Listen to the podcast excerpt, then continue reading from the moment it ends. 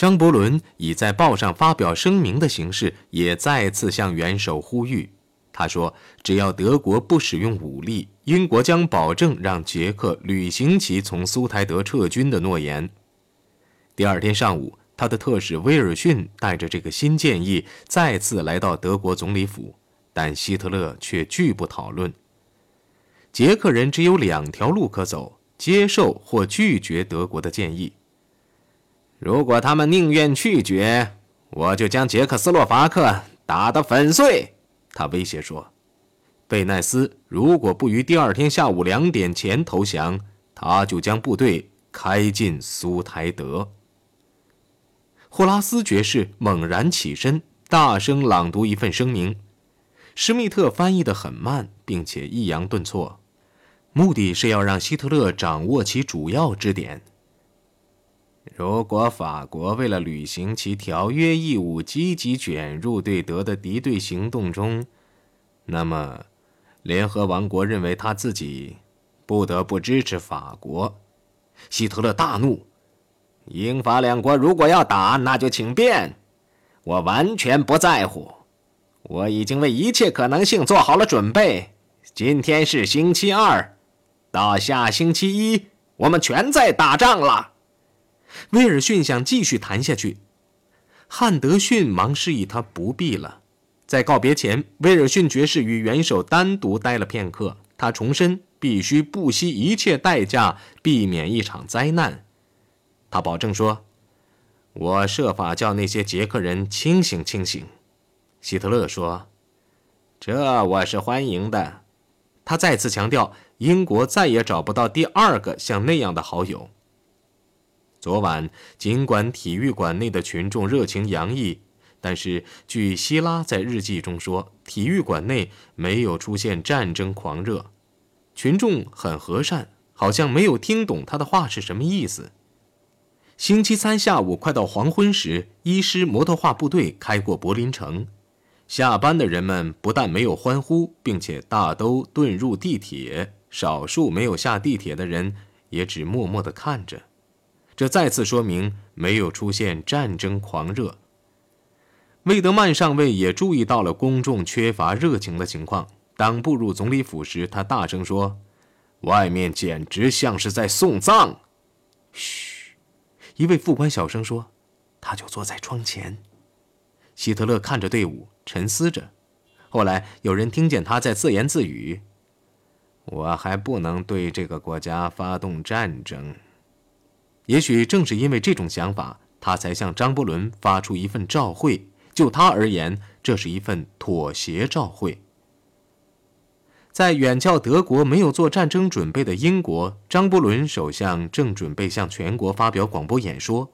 在英国，批评他的绥靖政策的怨声日高，而他自己也受怀疑的折磨。上午八点，就在他走上讲台前。与宣布英国舰队总动员的同时，他说：“我到处乱走，步履蹒跚。”接着，他公开暴露了他的恐惧：多么恐怖，多么不可思议，多么不可置信！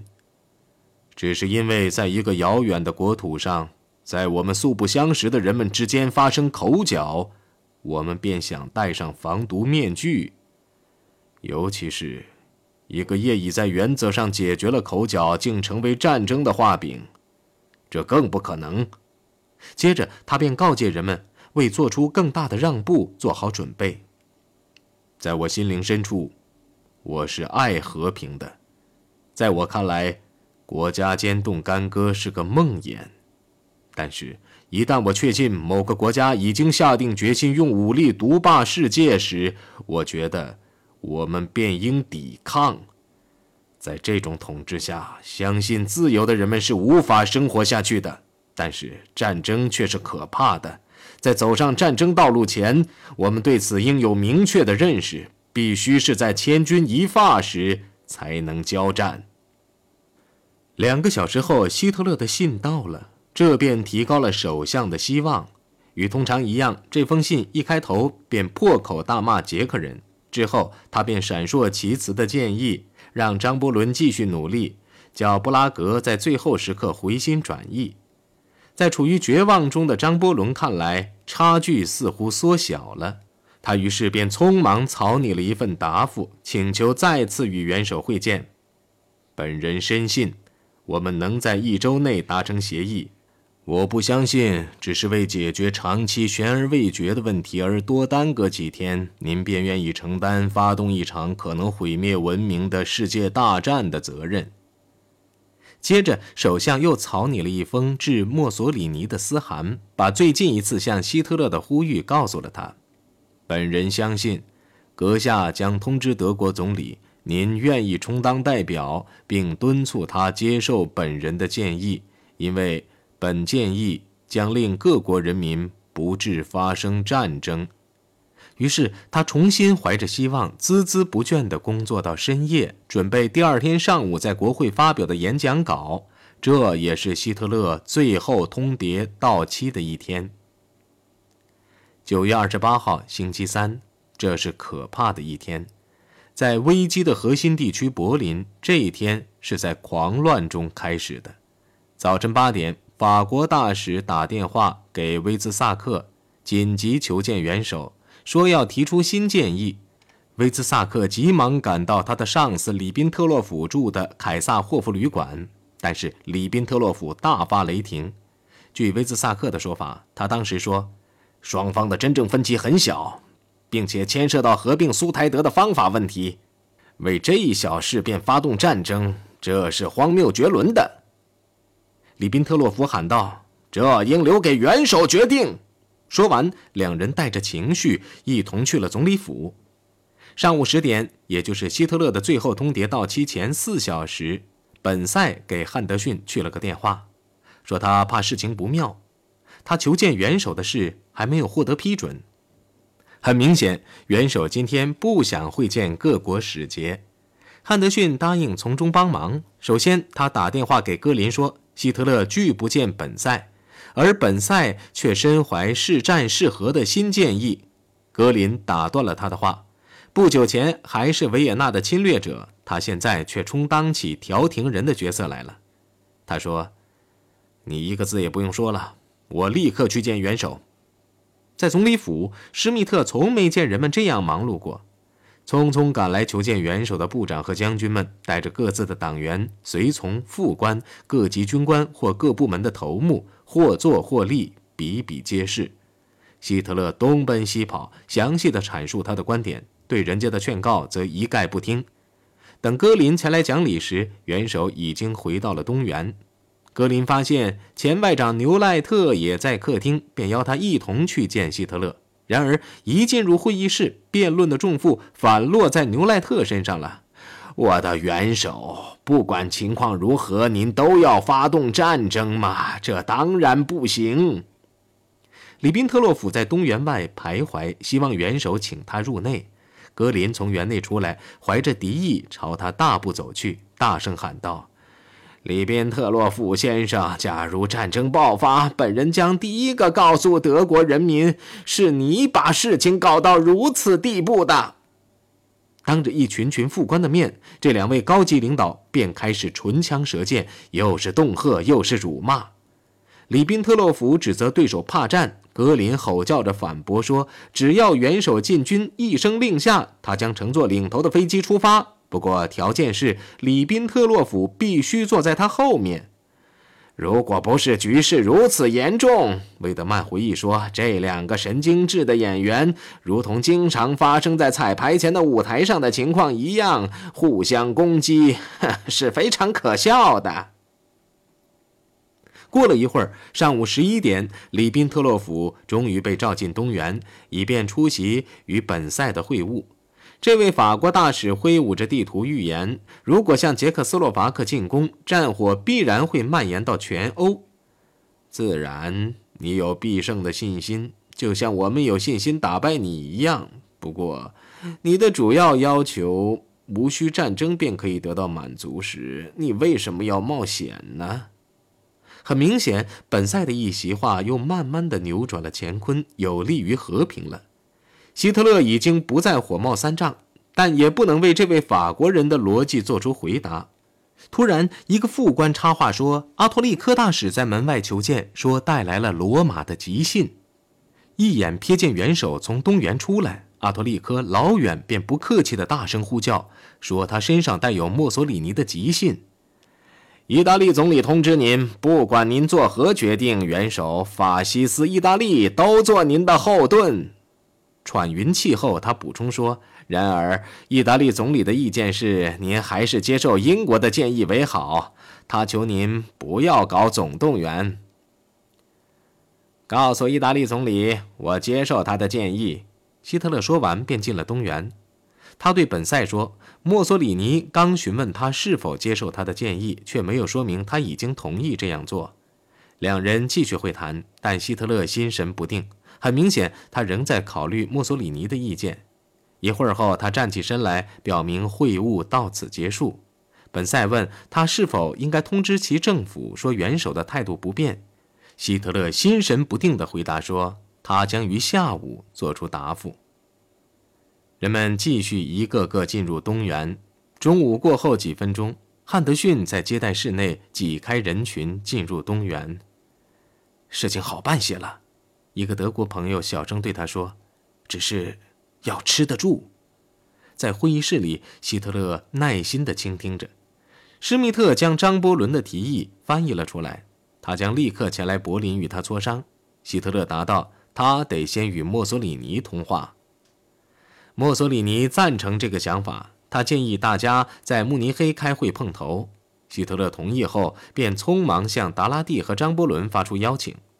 发给张伯伦的邀请书是于后者在众院发表讲话时抵达的。这时，玛丽王后正与哈利法克斯、鲍尔温以及其他要员们一起站在走廊里。张伯伦刚宣布希特勒已经接受墨索里尼关于推迟总动员建议一事，财政大臣便递给他一张纸条。首相的脸色立刻变了，他断断续续地说：“不止于此。”我还有话对诸位说。我得到希特勒先生通知，他邀请本人明天上午在慕尼黑与他相见。他还邀请了墨索里尼先生和达拉蒂先生。不知谁喊了一声：“为首相感谢上帝！”此语一出，全场便空前歇斯底里的喊了起来。作为自治象征的玛丽王后与肯特女公爵和张伯伦夫人一起，竟放声大哭。西蒙爵士在回忆录中写道：“欢呼声从四面八方传来，没有欢呼者为数极少。大家一致同意立即休会。我亲眼看见，男人们含着泪水走了过去，使劲儿地握着首相的手。”众议员中也有少数人没有动感情，其中之一是丘吉尔。捷克斯洛伐克怎么办？有人听他痛苦地说：“难道没有人想要征求他们的意见吗？”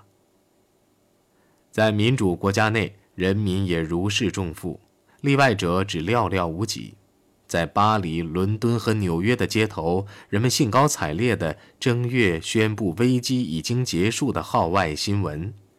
布里特大使从巴黎给他的朋友罗斯福的信中说：“今晚我真是轻松极了，真想见人就拥抱。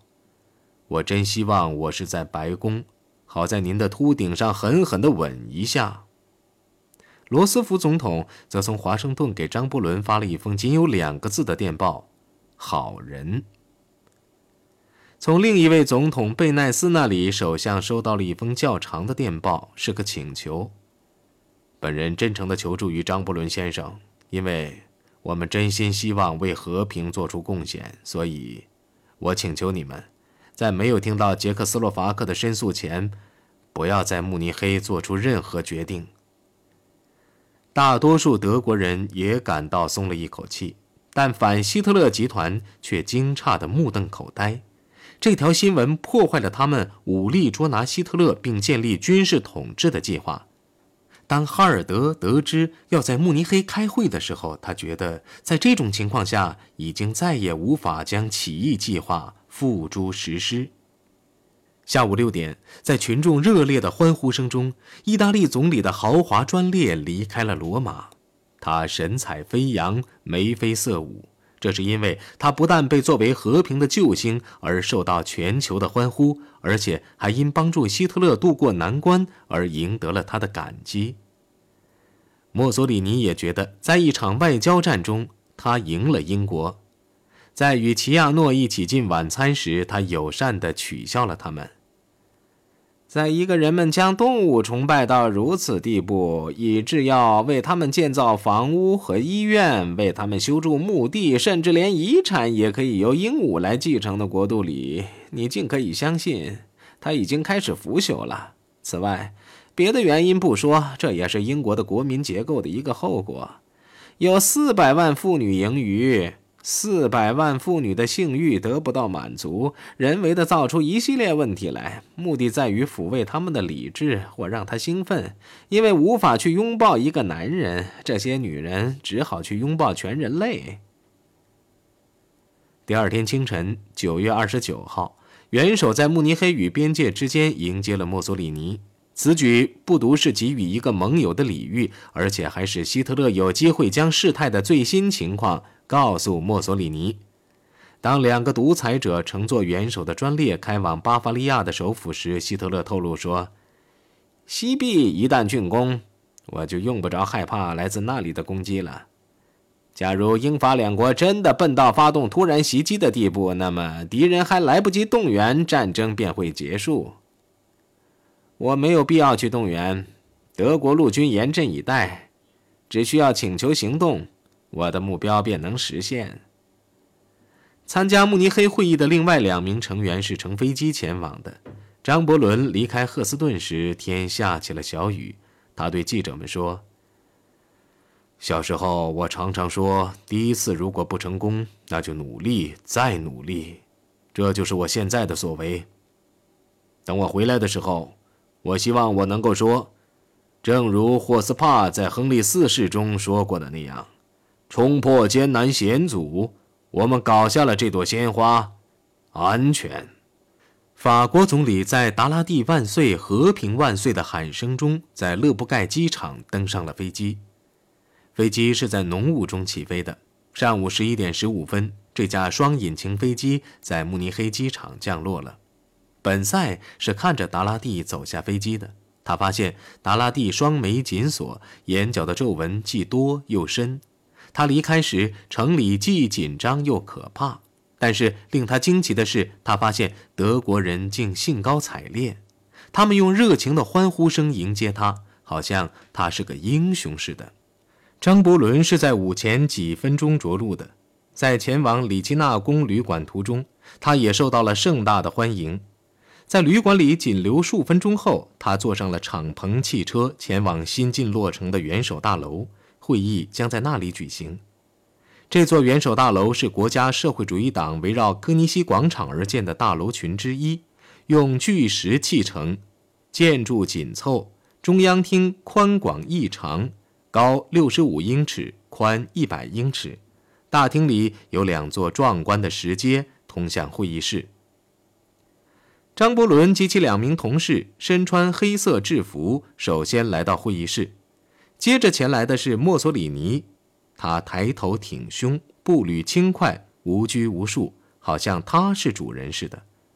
最后抵达的是元首，他的目光严厉而奇特，使达拉蒂感受不浅。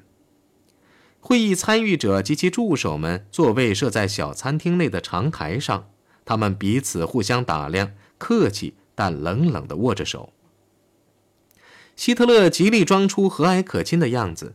他在眉宇之间表现出关切，因为客人们大都不讲德语，他不能与他们自由交谈。拘谨地进完自助餐后，希特勒领着众人进了一间四方形的房子，鸟瞰着科尼西广场。房子很是壮观，四周的墙壁用皮革覆盖，还有不少花草和各种画。墙上还有个大理石砌成的壁炉。壁炉上方悬挂着伦巴赫画的巨幅匹兹麦画像。由于准备工作极差，并且没有组织好，会议一开始便混乱不堪，并且越开越糊涂。会议既没有主席，也没有日程，也没有大家同意的程序，完全成了各有关人士间的自由交谈。有一次，在就关于苏台德地区财产向捷克人提供赔偿的问题上，张伯伦表示关切，而且喋喋不休，这令希特勒坐立不安。他喊道：“我们的时间非常宝贵，不能消费在这些鸡毛蒜皮的小事上。”墨索里尼就如何解决苏台德问题提出了一份书面提案，使会议稍稍有了点秩序。那时已经是下午三点了，会议休会进午餐。午餐后，会议开得更加混乱，简直是乱七八糟。经常三四个人同时发言，使施密特无法进行工作。他坚持发言者应在会议发言一文宣读后才进行。在外边透过玻璃门看热闹的人们看来，他活像是个正在纠正混乱的课堂秩序的小学校长。使情况更为复杂的是，外人也纷纷闯进会议室。格林、本塞、汉德逊、阿托利科、威兹萨克等人带着书记、秘书和随从，大摇大摆走了进来。他们一进来便围绕主要与会者而坐，而主要与会者则在大壁炉前形成一个半圆圈而坐。这样一来，整个会场看上去就像高筹码赌注就要揭晓时的赌场一样。